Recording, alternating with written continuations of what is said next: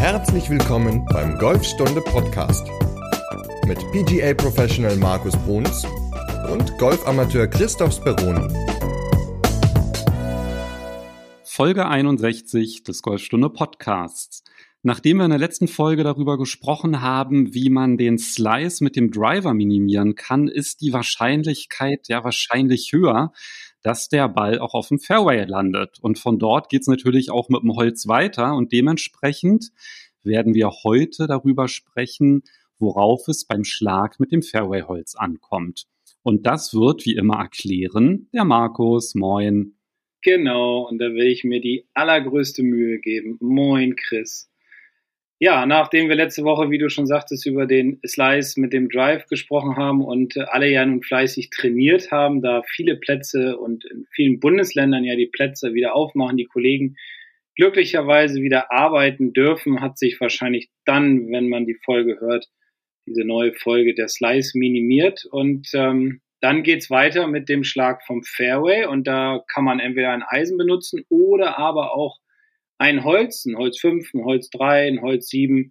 Und ja, darum geht es in dieser Folge. Wie kann ich gut den Ball nach vorne transportieren mit einem Holz vom Fairway?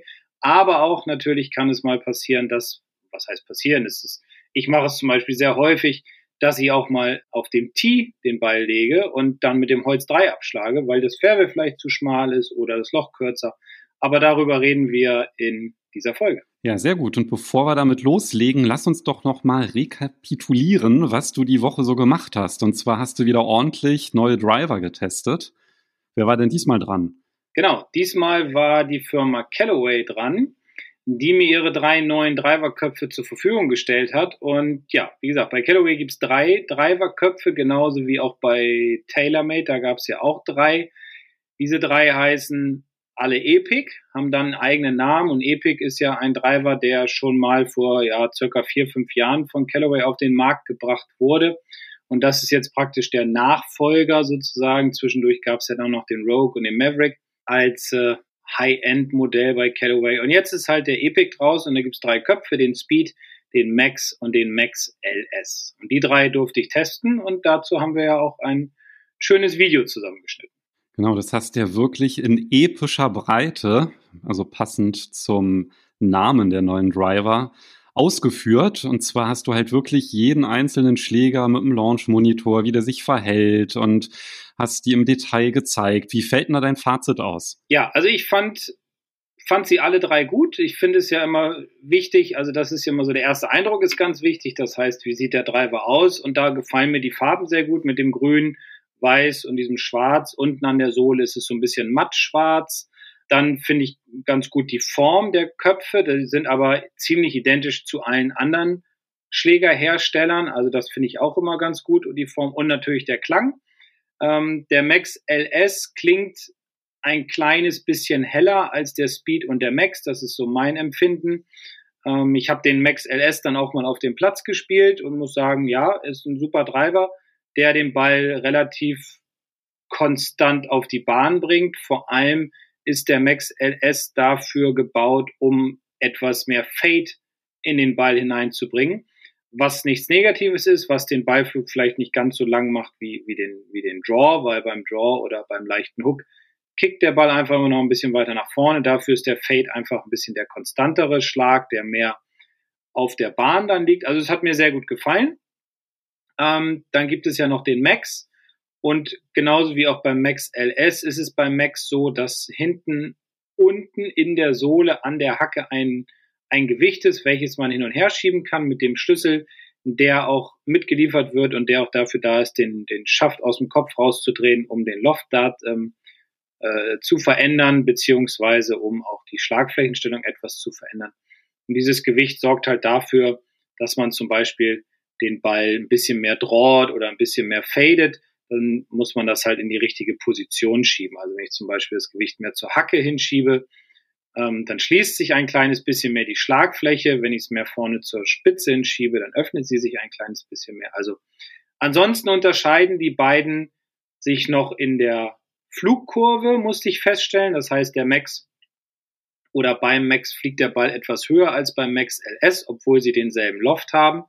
Wobei ich den Max auch mit einem Regular Schaft getestet habe, aber nichtsdestotrotz war er doch relativ hoch. Und dann gibt's ja noch den Speed, den Epic Speed. Und da ist es so, dass der Schlägerkopf etwas klobiger aussieht ähm, und die Schlagfläche etwas höher ist.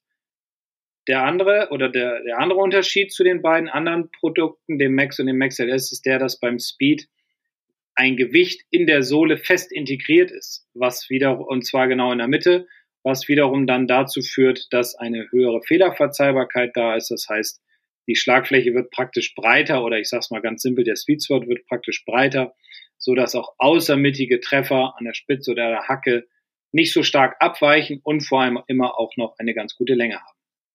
Und wenn du klobig sagst, dann bedeutet das, dass der nicht, wenn man von oben rauf guckt, nicht ganz so lang gezogen ist, ne? wie die beiden Max Driver. Der ist halt so ein bisschen kompakter, richtig? Richtig, genau. Dadurch ist die Schlagfläche da ein bisschen größer und ähm, die, die, die ähm, Ingenieure haben halt geschrieben und auch gesagt, und ich konnte es auch sogar feststellen, dass sie, also durch die Gewichte halt, was ja unten in der Sohle drin ist, haben sie ähm, das Gewicht in die Sohle gepackt und haben dafür oben in der Krone einiges an Gramm eingespart, um halt mehr Gewicht in die Sohle packen zu können, wodurch einfach die Schlägerkopfgeschwindigkeit sich erhöht und der Moi, also diese Fehlerverzeihbarkeit größer wird. Und der Speed ist damit geeignet für, sage ich mal, nicht so gute Spieler wie beim Max. Ne? Also die beiden Max-Driver, die richten sich ja auch an Spieler mit konstanteren Treffern und einer hohen Schlägerkopfgeschwindigkeit und der Speed, der ist, glaube ich, so für Durchschnittsgolfer einfach gut geeignet. Also das wäre wahrscheinlich dann eher was für mich. Ja, so leichte Tendenz zum Slice gleicht der aus, hat eine hohe Fehlerverzeihbarkeit und bringt den Ball auch einfach besser in die Luft aufgrund der Gewichtsplatzierung. Ja, definitiv. Und auch ja, wie, wie bei allen anderen Modellen oder allen anderen Drivern, die ich bis jetzt getestet habe, da haben wir dann auch immer in den Folgen, in den Podcast-Folgen drüber gesprochen, sage ich ja immer, also, oder empfehle ich immer ein Fitting zu machen, weil die Auswahl ja doch relativ groß ist. Vor allem auch diese Auswahl der Kombination zwischen Schläger, Kopf und Schäften. Und da muss man natürlich schon drauf achten, dass das alles zusammenpasst, damit man nicht, ja, einen hohen Beiflug hat, obwohl man schon einen hohen Beiflug hat. Also nicht einfach den Schläger kaufen, nur weil er einem gefällt, sondern wirklich ein Fitting machen lassen. Einige Bälle schlagen, also ich sag mal so 30, 40, 50 Bälle müssen schon geschlagen werden, bevor man wirklich ein, ja, die, die, die gute Zusammenstellung hat. Ja klar, also auch gerade in Kombination mit dem Schaft und auch dem Rhythmus, ne, dass es einfach von der Gewichtsaufteilung passt, das sind ja alles Faktoren, die sind ja dann im Grunde auch unabhängig vom Schlägerkopf. Das kann man ja dann auch mit jedem Schläger dann herstellen oder mit jedem Modell, dieses Verhältnis. Und dementsprechend ist ja die Kombinatorik einfach sehr, sehr hoch, die es da geben kann. Also da gibt es eine ganze Menge ähm, Zusammenstellung, ganze Menge ähm, Schäfte zu den Köpfen, auch was die Loftzahl betrifft und ähm, was die, die Flexibilität im Schaft wiederum betrifft. Da muss man halt gucken, wie hoch ist die Schlägerkopfgeschwindigkeit. Also da gibt es einige Parameter, die beachtet werden müssen, bevor man sich dann einen Driver kauft. Steigst du da jetzt um aufs neueste Modell oder? Ja, also ich bin ja Callaway-Spieler und ich habe den Max LS. Und ja, wie gesagt, habe den jetzt auch ein paar Mal auf dem Platz gespielt und ich bin damit sehr zufrieden. Ja, super. Ich kann ihn empfehlen. ja, sehr gut. Ja, ich war ja heute auch auf dem Platz mal wieder, seit langer, langer Zeit. Ja, ja, weil die Kinder können wieder in die Kita in Berlin, ne? ja, genau. ja, also ähm, auch nur mit Notbetreuung, beziehungsweise wenn die Kinder eingeschult werden in diesem Jahr. Und das ist bei uns glücklicherweise der Fall. Ja, und da habe ich dann gleich die Work-Life-Balance so ein bisschen verbessert, indem ich mir gleich eine Startzeit gebucht habe. Und dann war ich jetzt wirklich, also dieses Jahr auf jeden Fall zum ersten Mal, aber ich glaube seit durch die Leisten-OP ist das jetzt, glaube ich, die erste volle Neudenloch-Runde seit einem halben Jahr gewesen. Also, wow. ja, das hat sich dann auch wirklich insofern bemerkbar gemacht, dass es einfach toll war, endlich mal wieder auf dem Platz zu sein. Also, das war echt schön. Ja, das ist so ein schönes Gefühl, ne? Der Rasen unter den Füßen, das ist so ein, so ein weiß ich, da, da sprudeln so Glückshormone, glaube ich, aus einem raus. Also so geht's mir zumindestens, wenn man das dann wieder, wenn man da raus kann, dann fühlt man sich so frei und denkt an nichts, sondern spielt einfach und genießt das Ganze. Genau, auf der 6 kam dann noch die Sonne raus und dann herrlich. war einfach, war herrlich, genau, war richtig schön. Wie war's? Warst du zufrieden? Ja, also ich muss halt sagen, das war echt abgefahren. Ne? Also so beim Einschlagen auf der Driving Range, da dachte ich so, um Gottes Willen, zum Glück habe ich mir gerade meinen Clubausweis abgeholt, den neuen. Ansonsten hätten sie mir den vielleicht nicht mehr ausgehändigt, wenn sie mich gesehen hätten da aus dem Clubhaus. Also ich weiß auch nicht, was da los war. Irgendwie kein Ball getroffen, aber auf einmal auf der Runde ging's. Also wirklich lief super gut. Sechs von sieben Fairways getroffen, neun über auf neun Loch. Das ist für meine Verhältnisse so am oberen Leistungslimit. Also das war war echt toll, hat Spaß gemacht. Für die erste Runde seit, was sagst du, sechs, sieben Monaten ist das auch super. Also ich meine, besser geht's auch gar nicht. Also ja klar, war, war richtig gut. Also cool. Ja. Sehr schön. Allerdings habe ich jetzt auch rausgefunden, ich hatte erzählt mit dem ESP One und der, also dem Launch Monitor und der Messung der Weite. Ich habe jetzt rausgefunden, es ist tatsächlich Total, was der anzeigt. Ich schaffe es auch nicht umzustellen auf Carry. Keine Ahnung, was da los ist. Ich muss den wahrscheinlich mal resetten, mhm. damit das da irgendwie geht. Also das hat gar keine Auswirkung. Also wenn ich irgendwie umstelle, der zeigt einfach immer Total an. Okay, ja gut. Dann hast du ja den Fehler gefunden. Was heißt Fehler? Aber ist ja kein, kein schlimmer Fehler, ne? Also von daher ist das ja auch, sieht ja auch gut aus, wenn da eine schön hohe Zahl draufsteht. ja, nur wenn man vorher denkt, dass es Carry ist, ist es natürlich dann wieder nicht ja, so schön. Das genau, dann, aber, das stimmt. Ja, ja. Aber dadurch, die Präzision ist gestiegen. Also weiter habe ich tatsächlich gemerkt, dass da jetzt nicht, also war nicht. Ich habe jetzt kein besonders weit geschlagen auf dem Platz. Aber sehr kontrolliert. Und das hat sich dann halt auch entsprechend auf den Score niedergeschlagen. Und da hat sich dann doch das Training dann so ein bisschen ausgezahlt. Jetzt ja, cool. Winter. Ja. Und hast du das Gefühl, dass durch den ESP One, also durch den Launch Monitor, den du hast, dass sich dadurch auch einiges bei dir verbessert hat, dass du ja mehr Längenkontrolle bekommen hast? Dass du weißt, mhm, welchen also, Schläger du wann nehmen musst? Oder ist das noch nicht so automatisiert? Ich weiß gar nicht, ob das am ESP One liegt, aber ich habe halt jetzt wirklich immer mein Training ja auch so gestaltet, dass ich immer, also ich gehe immer mit einem Kumpel trainieren und da haben wir immer unterschiedliche Ziele. Und weiß ich, dass so ein Netz in 40 Metern Entfernung, das ist eine Fahne auf 75 Meter, dann ist wieder so ein Netz auf 100, dann ist da das 150er Schild und so weiter. Und wir haben ja dann immer in den Trainingseinheiten immer abwechselnd immer eine Zielvorgabe. Also jetzt versuchen wir, also hier auf die 75 Meter Fahne zu spielen und so weiter. Und ich weiß nicht, ob der, also den ESB One, den habe ich in diesen Trainingseinheiten auch nur bei den Drives immer eingesetzt. Weil bei den anderen war das ja noch so auf Sichtweite, die Ziele. Und das hat mir auf jeden Fall ganz viel Sicherheit gegeben, weil ich dann halt immer wusste, ach ja, jetzt kommt halt dieser Schlag und was sich auch sehr bemerkbar gemacht hat, ist, dass wir auch immer gechippt haben auf der Driving Range. Also heute habe ich, glaube ich, alles rausgeholt, immer mit Eisen 8 Chips. Also okay. das war, die waren immer so Meter an die Fahne oder ja, und Putts waren auch ziemlich gut. Cool. Ja, also da hat heute einiges gepasst. Also bringt dir auch die Variation im Training einiges, ne? dass du sagst, okay, ich, ich schlage jetzt nicht nur stupide Bälle, sondern ich keine Ahnung, wie du sagst, ich chip da mal mit dem Eisen 8 mal auf ein Ziel oder schlag mal auf ein 40 Meter Ziel oder versuch mal da irgendwas zu treffen oder so zu spielen. Also das, das bringt dir schon einiges, ne? Ja, also richtig, richtig viel. Ja. Und ich habe jetzt auch tatsächlich, ich mache jetzt immer einen Probeschwung vorm, hm. vorm Schlag, was ich ja vorher nicht gemacht hatte. Mhm. Das habe ich jetzt auch fest eingebaut, weil, ne, wenn man immer unterschiedliche Ziele macht, da habe ich mir das jetzt eintrainiert und das hat auch sehr gut funktioniert, so für dieses Schwunggefühl. Also irgendwie war das, hat das echt Spaß gemacht. Cool, ja, das freut mich. sehr gut. Ja, so ein bisschen Variation ins Training reinbringen ist ja immer ganz, ganz wichtig, ne? dass man nicht so stupide dann einfach Bälle schlägt, sondern ja, auch Variation halt mit reinbringt, wie ein Chip oder wie man flacher Pitch oder ein hoher Pitch oder was auch immer einem gerade so einfällt. Also da gibt's ja unendlich viele Möglichkeiten und das hilft, um auf dem Platz dann auch Situationen bewerkstelligen zu können die nicht immer vorkommen. Genau, allerdings muss ich auch sagen, ich habe in meinem Back kein Fairway-Holz. Also die Tipps, die du jetzt gleich gibst, da höre ich mal ganz, ganz aufmerksam zu, weil ich habe ich hab ein Holz, ein Holz 2, ist ziemlich exotisch.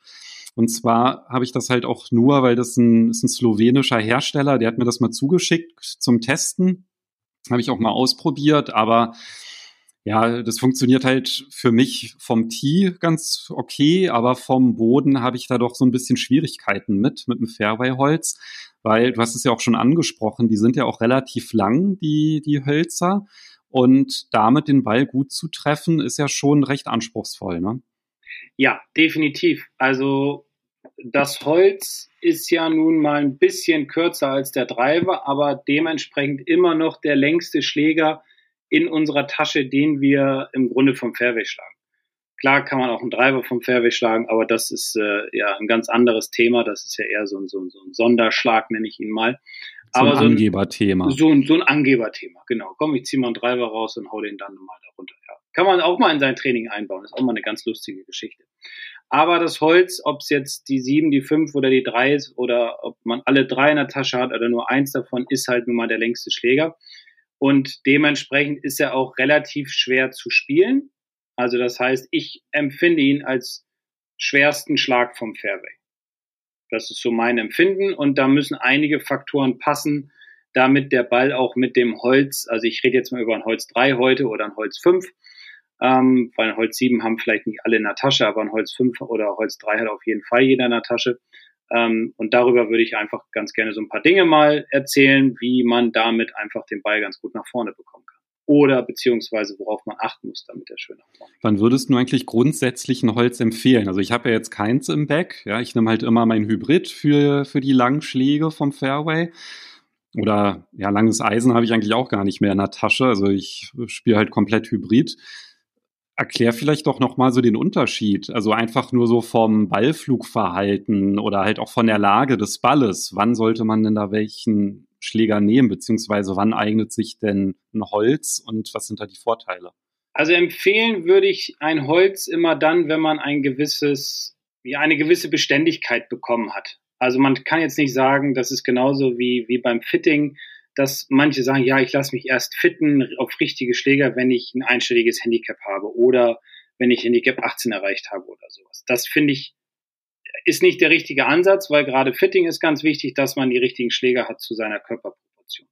Und beim Holz würde ich immer sagen, die ersten Schläger sind Eisen, Hybrid, Driver und dann, wenn man eine gewisse Beständigkeit erreicht hat, da will ich mich jetzt auch nicht festlegen auf ein Handicap, sollte man auf jeden Fall über ein Holz 5 oder ein Holz 3 nachdenken. Ähm, natürlich ist er schwer zu spielen, wie ich es ja auch eben beschrieben habe, aber es gibt halt so zwei, drei Punkte, auf die man achten kann und achten sollte und dann ist es dann doch wieder ein Schlag wie jeder andere auch. Denn es ist nämlich zum Beispiel so, dass der erste Punkt ganz, ganz wichtiger ist beim Holz, wenn man den vom Boden spielt oder auch vom Tee, dass man den an der richtigen Position hat zwischen den Füßen, also die richtige Ballposition hat. Weil es ist so, dass beim Holz es einfach kein so steiler Eintreffwinkel sein darf wie bei, bei Eisen, aber auch nicht ein so flacher Eintreffwinkel sein darf wie bei einem Driver, den wir ja grundsätzlich äh, mehr in der Aufwärtsbewegung treffen wollen. Hm, das Holz liegt halt so dazwischen. Und deswegen ist die Ballposition erstmal wichtig. Das ist immer der wichtigste Punkt, damit man auf jeden Fall schon mal so eine Basis geschaffen hat. Und da würde ich immer empfehlen, dass der Ball ungefähr eine Schlägerkopfbreite von der linken, also für einen Rechtshänder jetzt von der linken Hacke entfernt liegt. Also das wäre so die richtige Ballposition, die ich empfehle, um halt das Holz 5 oder Holz 3 gut nach vorne zu bekommen. Eine kurze Unterbrechung in eigener Sache. Schau doch mal in die Golfstunde Akademie rein. Dort findest du nämlich zahlreiche Online-Kurse, um dein Golfspiel zu verbessern. Unter anderem natürlich auch mit Markus, zum Beispiel den Driver meistern. Es gibt auch eine Schnuppermitgliedschaft für 19 Euro. Das ist kein Abo. Das heißt, da kannst du einen Monat lang alle Kurse vollumfänglich nutzen.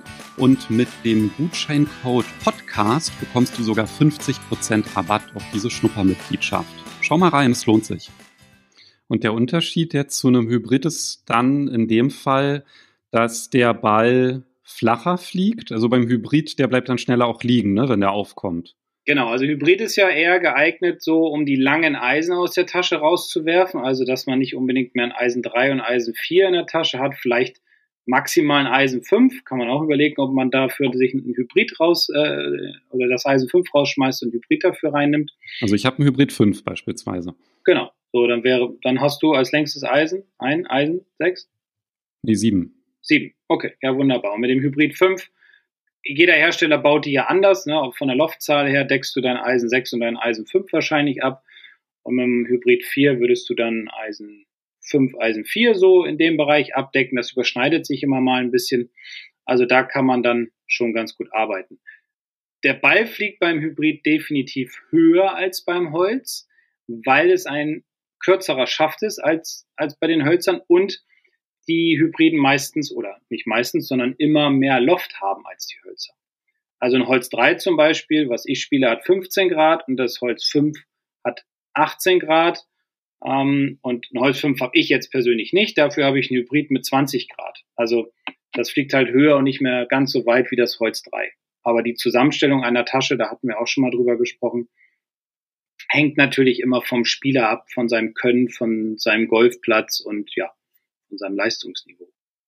Aber grundsätzlich ist es doch dann so, wenn man jetzt zum Beispiel noch kein Fairway-Holz hat und sich eins anschafft, dass man dann auf jeden Fall halt auch gucken sollte, wie viel Loft hat denn mein Driver, weil wenn ich jetzt zum Beispiel einen Driver mit 12,5 Grad spiele, und ich mir dann ein Fairway-Holz mit 14 Grad hole, dann ist das ja wahrscheinlich nicht unbedingt die beste Wahl. Ne? Also da muss man dann auch so ein bisschen ähm, gucken, dass der Abstand so hinhaut, weil ansonsten ist ja wahrscheinlich das ziemlich schwierig, den Ball in die Luft zu bekommen, wenn man halt auch einen Driver schon spielt oder braucht, der halt ein bisschen mehr Loft hat. Ja, also es ist ja in der heutigen Zeit so, dass auch viele, viele Hersteller Holz 3 und Holz 5 Köpfe bauen, die halt auch verstellbar sind. Also zum Beispiel bei mir, bei dem Holz 5 kann ich, habe ich 15 Grad, kann das 1 Grad runterdrehen auf 14 und 2 Grad hoch auf 17 Grad. Also ich habe da eine ganz gute ja, ganz gute Bandbreite so und mein Driver hat 10,5 Grad. Auch da kann ich ein Grad runter und zwei Grad hochdrehen. Also das ist immer etwas, was man herausfinden muss, auch wiederum in einem Fitting, dass man nicht jetzt einen Driver mit 12 Grad hat und dann Holz 3 Plus zum Beispiel mit 13 Grad. Das ergibt jetzt nicht ganz so viel Sinn.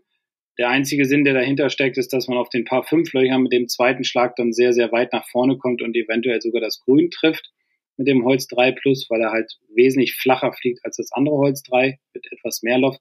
Aber auch da kommt es natürlich immer wieder drauf an, bei der Loftauswahl, wie hoch ist auch meine Schlägerkopfgeschwindigkeit. Denn man braucht für ein Holz 3 zum Beispiel vom Boden eine relativ hohe Schlägerkopfgeschwindigkeit, weil das Holz 3 nur 15 Grad hat. Also sagen wir jetzt mal, es hat nur 15 Grad. Und Dementsprechend fliegt der Ball halt nicht so hoch durch die geringe Gradzahl und mit einer höheren Schlägerkopfgeschwindigkeit fliegt der Ball halt höher. Das heißt zum Beispiel wäre es ideal, wenn man eine nicht so hohe Schlägerkopfgeschwindigkeit hat, dass man lieber ein Holz 5 nimmt, was mehr Loft hat als das Holz 3, um einfach nicht so viel kompensieren zu müssen, wie zum Beispiel durch Löffeln oder dadurch, dass der Körper im Treffmoment oder kurz vorm Treffmoment nach hinten fliegt, um mehr Höhe zu bekommen. Und wenn man also eine geringere Schlägerkopfgeschwindigkeit hat, dann sollte man eher ein Holz 5 nehmen am Anfang und sich dann hocharbeiten mit der Zeit. Und wenn man schon eine hohe Schlägerkopfgeschwindigkeit hat, dann kann man auch ein Holz 3 nehmen. Okay, das heißt, dass auf jeden Fall die Loftanzahl da eine ganz große Rolle spielt beim Holz. Und das heißt, der Ballflug ist flacher. Das heißt, wenn der Ball aufkommt, wird er wahrscheinlich auch weiter rollen. Von der Lage des Balles ist es halt so, dass wahrscheinlich Fairway und irgendwie First Cut wahrscheinlich die Lagen sind, aus denen man spielt? Oder würdest du halt sagen, naja, beim Fairway-Holz, da sollte es halt schon wirklich nur auf dem Fairway liegen? Nein, also du hast schon richtig gesagt, Fairway, gute Lage natürlich, wenn es so schön oben drauf liegt. Ich nenne das immer so leicht aufgetiet, genauso im First Cut oder Semi-Raff, wie auch einige noch sagen aber nur dann, wenn der Ball wirklich tatsächlich gut liegt. Das heißt, man muss sich auch hier immer wieder vor dem Schlag, bevor man den Schläger rauszieht aus der Tasche, sich bewusst sein über die Lage, dass es eine gute Lage ist. Wenn es eine schlechte Lage ist, dann muss man halt einen anderen Schläger nehmen. Ja, weil ansonsten wird es halt schwierig, den Ball nach vorne zu kriegen mit dem Holz 3, weil man halt, wie gesagt, eine relativ hohe Schlägerkopfgeschwindigkeit braucht, um da wegzukommen, um den Ball halt gut nach vorne zu kriegen. Und es liegt dann halt daran, dass beim Fairway-Holz der Kopf gleitet ne, über den Rasen und genau. wenn man da eine schlechte Lage hat, dann verliert man da einfach ganz viel Speed, wenn man da hängen bleibt. Ganz genau. Deswegen ist es auch ideal, beziehungsweise den Drill erzähle ich dann später, weil ich würde ganz kurz nochmal eben gerne auf die, auf die Bewegung eingehen, weil das ist nämlich ja auch ein ganz, ganz wichtiger Punkt. Und im Grunde braucht man da gar nicht viel sagen, denn die Schwungbewegung sollte genauso sein wie bei den Eisen. Also man schwingt nicht anders als bei einem langen oder einem mittleren oder kurzen Eisen. Es ändert sich halt, und das ist immer das große Problem bei längeren Schlägern, es ändert sich halt die Ballposition. Äh, das, was ich gesagt hatte, dass der Ball weiter links liegt. Man steht halt bei dem Holz 3 auch breiter. Und was halt auch ganz, ganz wichtig ist, dass man nicht versucht, halt so, so sehr mit ganz viel Kraft zu arbeiten, weil dann weil das ist auch so häufig so ein Gedanke ja beim Driver. Ich versuche jetzt mal richtig einen rauszublasen und hau das Ding dann jetzt mal, keine Ahnung, 280 Meter nach vorne. Und am Ende liegt er dann halt irgendwo rechts im Busch, weil er halt wegsleist. Und genauso ist es auch bei dem Holz 3. Also man sollte versuchen, denselben Rhythmus zu haben, wie zum Beispiel, ja, ich übertreibe jetzt mal mit einem Pitching Wedge. Also auch ruhige Schwingen ähm, und rhythmische Schwingen, um den Ball sauber zu treffen. Denn der Eintreffwinkel wiederum beim Holz 3, das ist auch sehr, sehr entscheidend. Oder dieser ist sehr entscheidend, dass der halt nicht zu steil kommt, der Schläger, und aber auch nicht zu flach. Also zu steil würde halt bedeuten, wenn der Schläger zu sehr von oben sich in Richtung Ball bewegt, dann würde ein zu steiler Eintreffwinkel stattfinden und ein zu tiefer Bodenkontakt. Die Gefahr ist halt zum Beispiel, dass die Schlagfläche sich sehr verkantet, ähm, man dann in den Boden reinhackt und der Ball halt hauptsächlich rollt. Oder wenn man versucht, zu flach ranzukommen, dann ist es teilweise so, dass man halt zu früh in den Boden kommt. Der Schläger, übertrieben gesagt, abprallt vom Boden, nach oben prallt, den Ball mit der Unterkante trifft und der Ball dann hauptsächlich rollt. Also deswegen versuchen, den Rhythmus beizubehalten, genauso wie bei den Eisen und nicht mehr rauszuholen aus dem Holz 3, weil der, ja, es kann nur negativ enden. Solange die Technik nicht hundertprozentig passt. Okay, das heißt, du sagst beim Fairway-Holz, da ist eigentlich von der Technik, ist eigentlich jetzt gar nicht so ein Riesenunterschied zum Eisen, aber der wichtigste Schwunggedanke ist halt rhythmisch zu schwingen und ruhig zu bleiben. Genau, so ähnlich wie beim Driver. Gut, beim Driver kann man teilweise noch ein bisschen mehr feuern. Da trainiert man ja auch, dass man mehr Schlägerkopfgeschwindigkeit bekommt, die sich dann natürlich aber auch wieder positiv auf alle anderen Schläger auswirkt, weil da man äh, ja seine Muskulatur ja so antrainiert, dass auch die Stegerkopfgeschwindigkeit bei Eisen und Hölzern oder Hybriden halt höher wird. Aber jetzt nicht bewusst versuchen, mehr mit dem Oberkörper zum Beispiel zu arbeiten ähm, beim Holz vom Boden, weil das kann nur negativ enden. Dafür gibt's halt einen ganz schönen Drill und der ist relativ simpel. Den kann man immer wieder oder sollte man auch immer wieder in sein Training mit einbauen, dass man die Idee hat, den Ball wegzufegen. Und zwar nimmt man sich dann entweder ein, ein Tee oder ein Blatt oder eine Münze oder ein Plättchen oder was auch immer. Und das legt man so ganz leicht links von seinem Ball in Zielrichtung auf den Boden und versucht das mit wegzufegen. Ja, also nicht jetzt bewusst zu schlagen, sondern wirklich mal versuchen, das mit wegzufegen, dass ein ja feines, kleines, leichtes Divid entsteht nach dem Ball und nicht ein so ganz tiefes. Ne? Also der Schläger befindet sich dann ja schon wieder so ganz leicht in der Aufwärtsbewegung nach dem Treffmoment. Also dass man versucht, den Ball und das Blatt, sage ich jetzt mal, was links vom Ball liegt, dann halt mit wegzufegen. Und daraus resultiert dann wiederum ein guter Ballkontakt beziehungsweise ein guter Eintreffwinkel. Wahrscheinlich kommt man dadurch nicht so steil an den Ball. Ne? Also dann ist man halt wirklich diese Gleit, also was ich ja vorhin meinte, dass man halt im Grunde gleitet, dass das dann so einen Effekt hat. Ähm, würdest du denn empfehlen, diese Schläge, kann man das auch gut von der Matte trainieren? Oder würdest du eher sagen, das ist schon sinnvoller, das auf dem Rasen zu trainieren? Naja, ich würde so vorgehen, dass ich erstmal ein paar Schläge mit dem Holz 3 auch vom Tee mache, wenn ich das jetzt neu habe zum Beispiel. Oder die ersten Gehversuche damit mache, dass ich ein Tee nehme, vielleicht von der Matte, wenn, wenn die Möglichkeit besteht, so ein ganz kleines Tee, sage ich mal, was so gerade rausguckt aus der Matte oder wenn man halt vom Rasen schlagen kann, dann steckt man das Tee halt so weit rein, bis die zwei Finger, in denen man das Tee hält. Also ich halte das zum Beispiel immer so, wenn ich die Tees in den Boden stecke, halte ich die immer zwischen dem Zeigefinger und Mittelfinger, so ein bisschen wie so eine Zigarette und habe den Ball dann schon oben drauf und drücke mit dem Daumen dann halt das Tee mit dem Ball zusammen in den Boden. Und wenn meine beiden Finger den Boden berühren, dann habe ich für ein Holz 3 die, äh, äh, die richtige Tee-Höhe. Und das kann man natürlich dann auch vom Rasen trainieren, beziehungsweise von der Matte mit so einem kleinen Tee. Dann würde ich vom Team mal runtergehen, würde auch von der Matte ruhig mal ein paar Bälle schlagen, auch vielleicht mit diesem Drill, was ich gerade erklärt hatte, mit dem Blatt davor oder der Münze. Und dann auf den Rasen gehen. Also so wäre so meine Reihenfolge, um einfach das Gefühl äh, in den Körper hineinzubekommen. Und was würdest du so sagen, wenn Schüler zu dir kommen und mit dem Fairway-Holz üben wollen? Was sind so die häufigsten Fehler? Sind die mehr im Setup oder woanders? Also Setup definitiv. Da sehe ich es immer wieder ganz häufig, also bei neun von zehn Schülern, dass der Ball an derselben Stelle liegt wie beim Driver.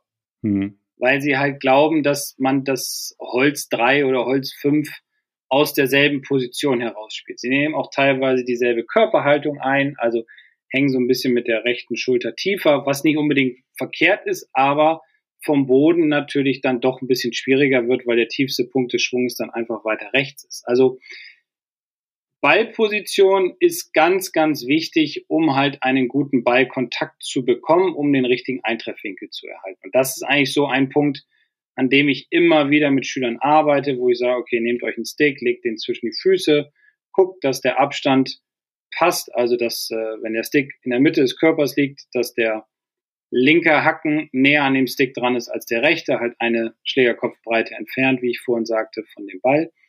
Das ist eigentlich so der Punkt, über den ich ganz häufig beim Holz 3 vom Boden spreche. Und wie war nochmal die Standbreite? Äh, die Standbreite ist breiter als beim Eisen. Also beim Eisen oder sagen wir so, beim Holz ist es ja beim Driver eher so, dass wir sagen, die Außenseite der Schultern geht auf die Innenseite der Füße und ja, beim Holz 3 gehen wir halt ein kleines bisschen enger. Also wirklich ein Hauch. Und beim Holz 5? So auch. ungefähr, dass die auch, also ja. noch ein Stück dann. Und ja, würde ich wie ein Holz so 3 nehmen. Würde ich wie ein Holz 3 Ah, okay. Also da würde ich, das ist, das ist wirklich ein Hauch, das ist ein Zentimeter oder zwei, das ist jetzt dann nicht ganz okay, so. Also so Fingerbreite nur. Ja, genau. Okay, aber der Tipp mit dem Tee, der ist ja gut, um die Hö richtige Höhe rauszufinden. Also ja. im Grunde eine Fingerhöhe. So, das ist ja eine ganz gute Orientierung. Das lässt sich auch prima umsetzen. Genau.